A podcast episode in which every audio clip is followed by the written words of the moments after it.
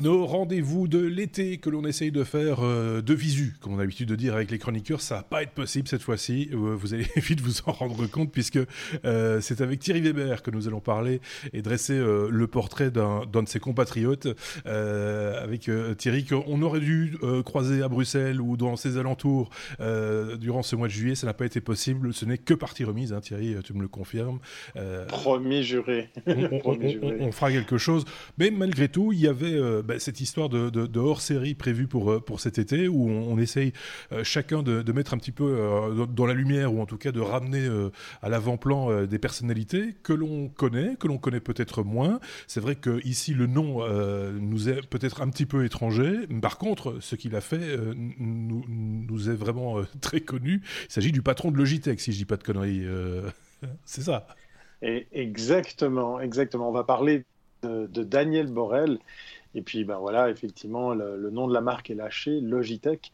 C'est une marque suisse. Euh, et puis, ben, si vous ne le saviez pas, euh, et puis que vous êtes euh, absent d'Internet et des réseaux sociaux et de l'informatique depuis ces 40 dernières années, ou 30 en tout cas, ben, cette, cette marque est à, l'origine d'un device qui fait toujours partie de nos outils. C'est la souris informatique. Voilà. Alors, avant de parler de Daniel Borel lui-même, on peut dresser le portrait de la souris, presque envie de dire.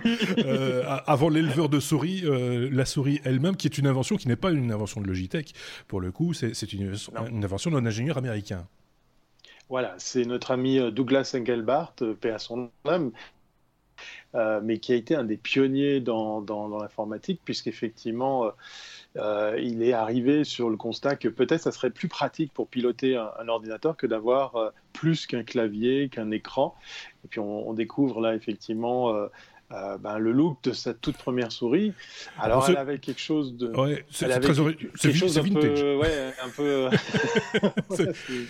pour ceux qui n'ont pas l'image, hein, pour, pour, ceux qui nous écoutent, euh, pour vous expliquer, la souris, en, fait, en, gros, il y a deux axes. Hein, la souris, c'est XY, donc il fallait deux disques euh, que l'on voit assez bien sur l'image, et ces deux disques étaient enfermés, si on peut dire, dans, dans une boîte en bois, hein, qui est elle-même le corps, là, le corps de la de, de, de la souris. Donc c'est très primitif Hein, comme, euh, comme, euh, souris, euh, évidemment. Mais enfin, bon, voilà, c'est comme ça que ça commence, une invention en général.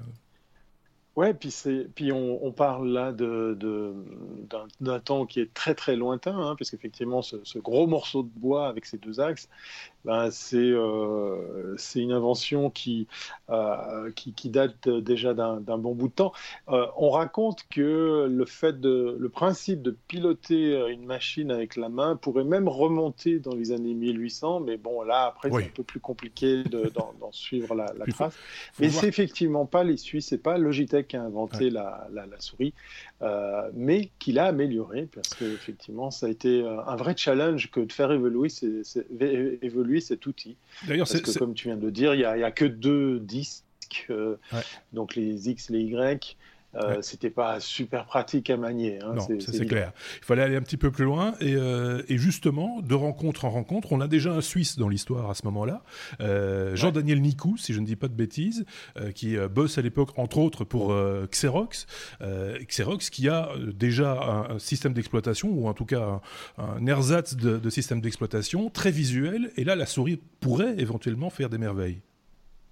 Oui, et puis euh, ben, dans cet univers euh, très visuel, on trouve des menus déroulants, on trouve des fenêtres qu'on peut déplacer, on trouve des boutons à cliquer. Et euh, Nico, ben, il se retrouve à, devoir améliorer effectivement cette, cette souris.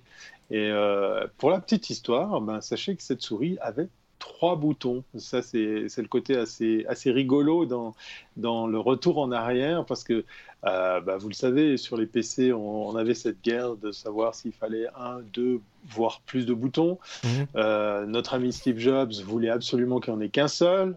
et, et, la toute première souris réellement utilisable, elle en avait déjà trois, comme quoi l'ergonomie. Et à propos de l'ergonomie, ben, euh, ça, c'était aussi une très très belle euh, prouesse de, nos amis suisses.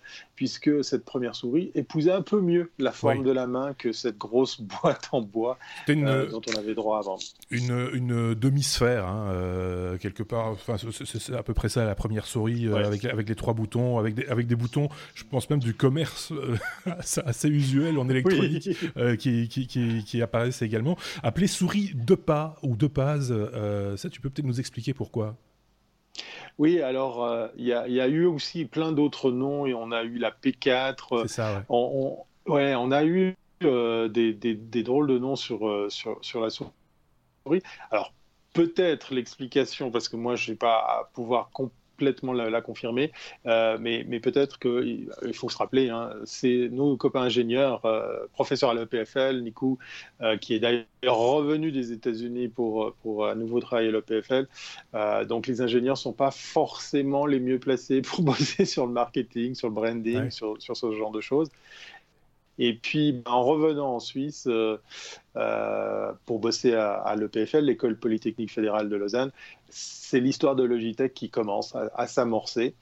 Et, là, je vais vous pouvoir, vous parler justement de, de Daniel Borel, qui lui a fait le PFL. Hein, donc il a fait. Euh, alors je vais pas dire de bêtises parce que je vais être sûr de, dire exactement ce qu'il a fait. Il a fait effectivement un diplôme en maths et en physique à l'EPFL. Mhm.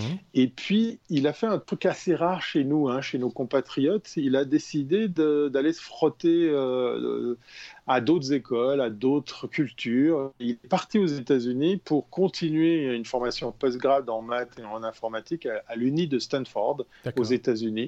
Euh, et, et, ça, ça, je pense, était un élément déclencheur dans la, dans la carrière de Daniel Borel, parce qu'encore une fois, le Suisse n'est pas forcément voyageur, il n'est pas forcément à l'aise dans l'idée de sortir de sa zone de confort. Et puis, bah, il y a une petite anecdote assez sympa hein, qu'il raconte dans, certaines de, ses interviews, c'est que euh, ben, lui, il avait ses réflexes à la Suisse, hein, l'image qu'on a.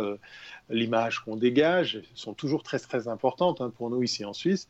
Et euh, ben, la première fois qu'il est confronté à devoir s'acheter une voiture aux États-Unis, eh ben, en fait, il se retrouve à faire comme tout le monde. Il, va dans un garage, il achète une voiture et, voilà. Donc, sans savoir ce qu'il achète hein, comme marque, comme modèle, comme euh, catégorie de véhicules.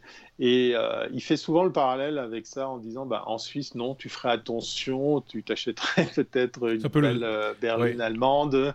Oui, voilà, tu ferais attention en fait à l'image qu'elle dégage. C'est ça, un, peu sous, pression sociale aussi. Il faut tel type de voiture parce qu'on a tel statut et, autres. C'est vrai que c'est beaucoup comme ça chez nous. Peut-être de moins en moins hein, euh, à notre époque. Mais ben là, il parle quoi des années 80, 90 Je dis pas de bêtises. Ouais, alors là, les États-Unis, c'est effectivement peut-être avant. Après, voilà, un peu avant les les années 90, euh, on est peut-être au début des années 80. Et euh, cette anecdote, elle est assez intéressante parce qu'en fait, euh, oui, on aimerait que ça change aussi, aussi chez nous, hein, mmh. l'évolution de, l'image qu'on a, mais ça lui a permis d'avoir un autre regard. Et quand il est revenu en Suisse, alors, il avait déjà entendu parler des travaux de Nikou. lui, il était à se lancer dans l'édition et la production de logiciels graphiques. Mhm. Et il a commencé euh, presque dans un garage, en fait, dans une vieille ferme. On va garder un peu le scoop du, lieu où ça s'est passé, hein, histoire de... On va faire un peu de teasing. Non, mais plus fort que moi. Non, mais vous allez, vous allez comprendre la boutade après parce qu'on n'a pas tout dévoilé. Euh, et puis, ils se sont embarqués dans l'idée d'améliorer cet appareil, ce device, pour en faire quelque chose de beaucoup, euh, beaucoup plus précis, de beaucoup plus pratique. Je te, je coupe juste, euh, juste, 10 secondes. Ça a été les débuts de, de, la, de la, naissance de Logitech. C'est ça, oui. Ça, c'est vraiment les prémices. Ça vient de la souris et de cette rencontre avec, euh, avec euh, Jean-Daniel Nicou, qui euh, est par contre plus connu pour avoir créé lui-même un ordinateur, si je dis pas de bêtises, j'ai lu ça quelque part, le Smarty, qui est un ordinateur suisse. Le Smaky. le Smaky, pardon. Voilà, le Smaky, c'était voilà, ça a été, voilà, c'est aussi des trucs un peu bizarres dans notre pays. Ça. Le Smaky a été un micro-ordinateur qui a superbement bien fonctionné à un tel point qu'il a même réussi à intéresser le, corps enseignant pour qu'on le retrouve dans des salles de classe. Alors moi, j'ai un certain âge, mais j'ai pas eu la chance de me retrouver derrière ces ordinateurs. Mais à l'époque, c'était euh, c'était balèze parce qu'on avait justement cette souris, on avait un clavier, on avait des, une interface graphique assez, assez bien fichue hein, pour l'époque. On est bien loin du DOS, de la ligne de commande. Et on, on, se retrouve à avoir des écoles qui euh, décide de, ben, de, faire confiance à cette marque et puis d'équiper comme ça des écoles, des salles. C'est rigolo parce que j'ai l'impression que, moi je, suis en Belgique, on a des, des, amis euh, chroniqueurs qui sont français, québécois euh, aussi de, temps, de temps en temps. On a l'impression qu'en Suisse vous vivez en, en, autarcie et, que, vous avez fait votre monde informatique, vos, outils, machin, etc. Et que de temps en temps il y a des trucs qui sortent. ah, mais alors tu, tu, peux pas mieux dire parce que voilà, on a de la peine en, voyant nos voisins directs, hein, les Français ou les Allemands, on a de la peine à oser utiliser leur technologie. Non, nous on réinvente tout. oui, c'est ça. Donc, euh, mais ça, mais ça a du bon et puis ben voilà, ça explique peut-être euh, ben, ce qui a changé l'attitude d'un gars comme Daniel Borel en ayant vécu ailleurs, en ayant euh, été confronté à d'autres à d'autres modes de fonctionnement. Euh, d'ailleurs, pour revenir sur ça, euh, Daniel Borel est toujours très critique sur le manque de prise de risque ici des Suisses ou des entrepreneurs. Euh, il a 69 ans maintenant, mais il est toujours très très virulent. tu l'as rencontré une petite dizaine d'années, si je ne dis pas de bêtises. tu as eu l'occasion de, le rencontrer. C'était son propos, hein, c'est ce que tu, nous expliques. C'était, voilà, on, devrait un peu plus se bouger le popotin en Suisse. En gros, c'est le message qu'il essaie de faire passer. quoi. Oui, oui, oui.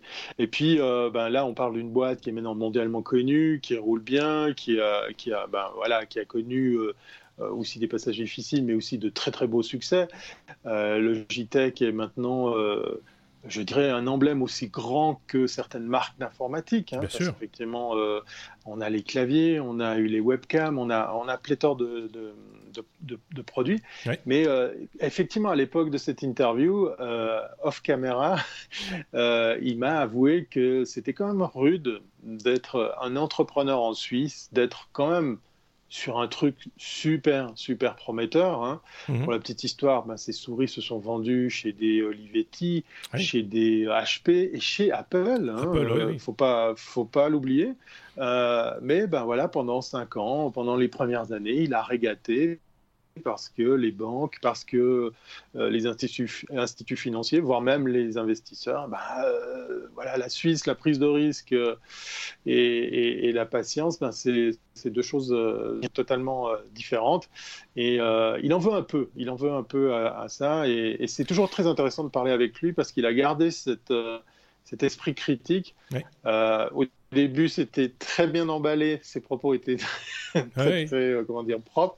Et là, maintenant, il, ne se formalise plus. Et, voilà, il se lâche. Et j'aime bien ses propos parce que euh, il secoue un petit peu. Et tu as raison. On, est ici en Suisse sur une île et on, a de la peine des fois à oser aller voir ailleurs pour simplement se dire.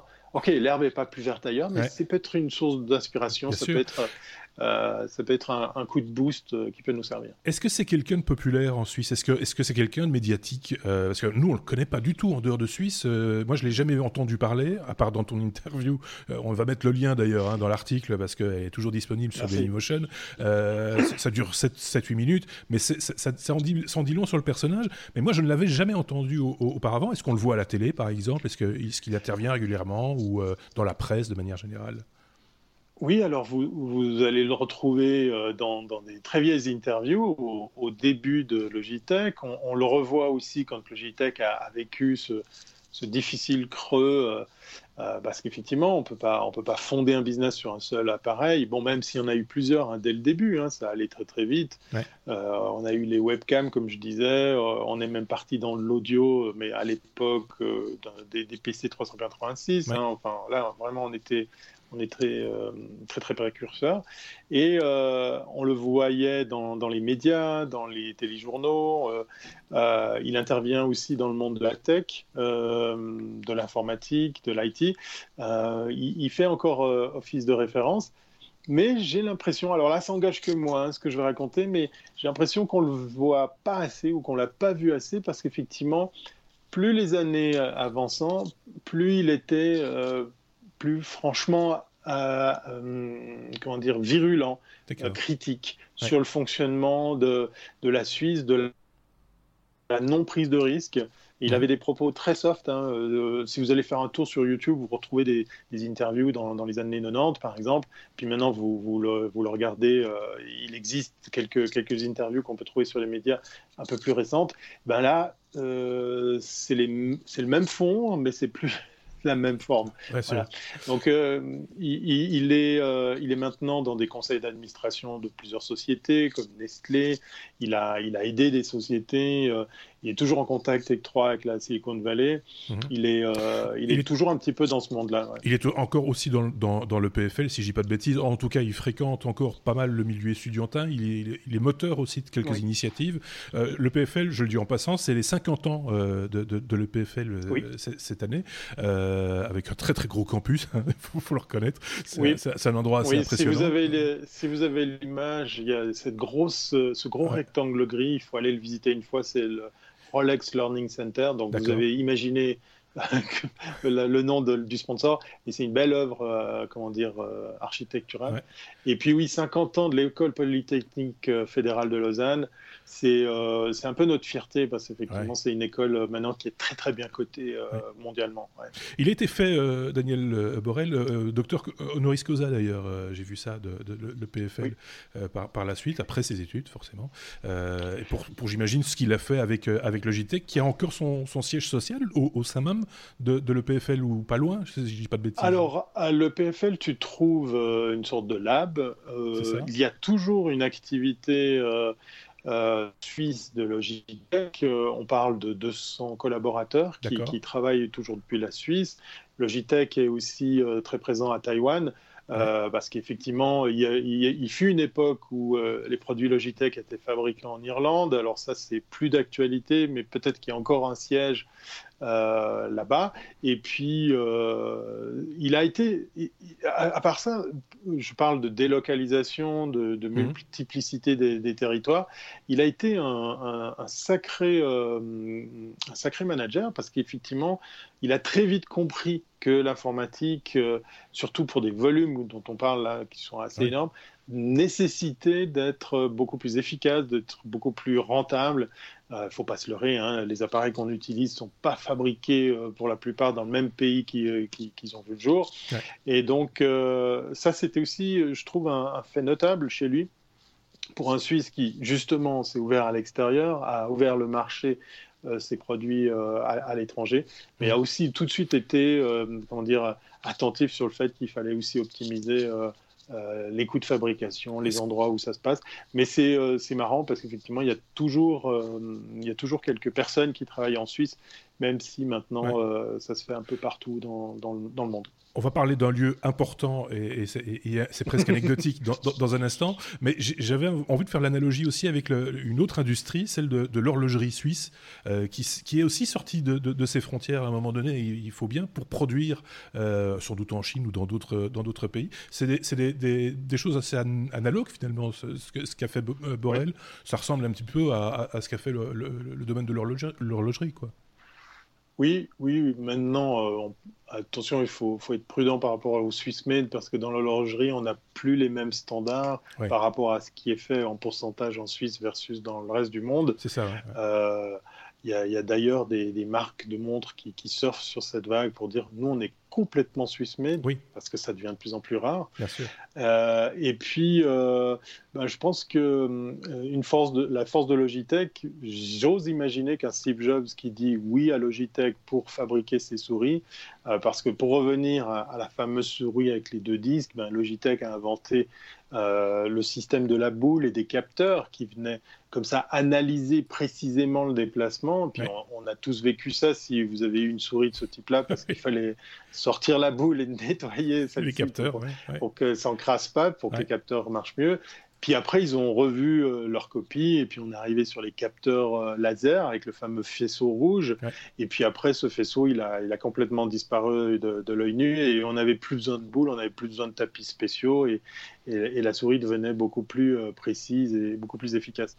Donc, on, on, pourrait parler de la fiabilité, de la technique suisse, peut-être un peu de design, je ne sais pas d'ailleurs si ça faisait partie des argumentaires à l'époque pour dire voilà, c'est designé en Suisse, c'est fabriqué à Taïwan, par Moi, j'ai appris, j'ai appris que c'était suisse très très tard. Hein. très franchement, alors que je m'intéresse quand même. Alors peut-être que j'ai les yeux ailleurs, hein, les oreilles aussi. C'est possible, mais moi j'ai le sentiment d'avoir appris assez tard que cette, cette entreprise était suisse, Logitech. Oui. Oui. Ouais, alors maintenant, euh, euh, Logitech a une politique de, de, rachat. Euh, ils ont fait des jolis coups. Hein. Toi qui es dans le son, tu, tu connais probablement les Micro Blue, qui est une des compagnies qu'a qu racheté justement Logitech. Ils ont fait ça avec du, du, micro, ils ont fait ça avec du casque, ils ont fait ça les écouteurs avec des, haut-parleurs. Voilà, exactement. parce que, bah voilà, notre fameux Daniel Borel aurait lâché une fois un truc du genre pour dire, alors là c'était plus tard, hein, euh, bien bien plus tard que les débuts de la marque.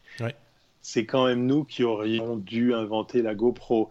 Voilà, c'est une sorte de, boutade pour dire on aurait dû aller plus loin dans l'innovation parce que Logitech, effectivement, ce ne sont pas que des souris et des claviers. Bien sûr. Bien sûr. Mais euh, L'anecdote du, lieu, ça je voudrais quand même qu'on y arrive à un moment donné, parce qu'on a parlé un petit peu de Steve Jobs, et c'est vrai que les souris euh, à, Apple ont une certaine réputation aussi, hein, donc euh, euh, mm-hmm. ça, mm-hmm. rentre en, ligne de compte. On, sent quand même qu'il y a, il y a des, affinités entre JT et, Apple. Alors ce qui est quand même rigolo, c'est la ville où on a créé, enfin le village où a été réellement créé le JTEC. le, point de départ, c'est au bout de la route de Bière. ça, maintenant, je l'ai appris. parce que ça, on n'oublie pas. ça, je, pas la bière, mais de bière. Oui, la route de bière, ça, je ne peux Comme pas. il n'y a, pas de hasard. Hein. Il n'y a pas de hasard. On est en train de faire un podcast depuis la Belgique et depuis la Suisse et on parle de bière. Oui, alors c'est en 1981, euh, dans, la, dans la vieille ferme des, beaux-parents de Daniel, euh, qu'il donne vie à, sa toute première euh, société, comme je vous le disais, qui était d'abord sur les, les, logiciels graphiques, les, développer des, logiciels pour le graphisme. Et ce village s'appelle Apple, A-P-P-L-E-S, voilà, donc euh, pomme au pluriel, hein, si on la prononce à l'anglaise. Donc euh, euh, ça c'est aussi, il n'y a qu'en Suisse qu'on peut voir ce genre de truc. Voilà, à, à, Apple ou à pomme, bien à la route de Pierre voyait le jour en 1981 euh, les, les, tout premiers produits, le, tout démarrage de, cette fameuse marque Logitech euh, qui est maintenant euh, aux commandes d'un Américain. Hein. Daniel Borel est toujours dans le conseil d'administration un peu à, titre honorifique.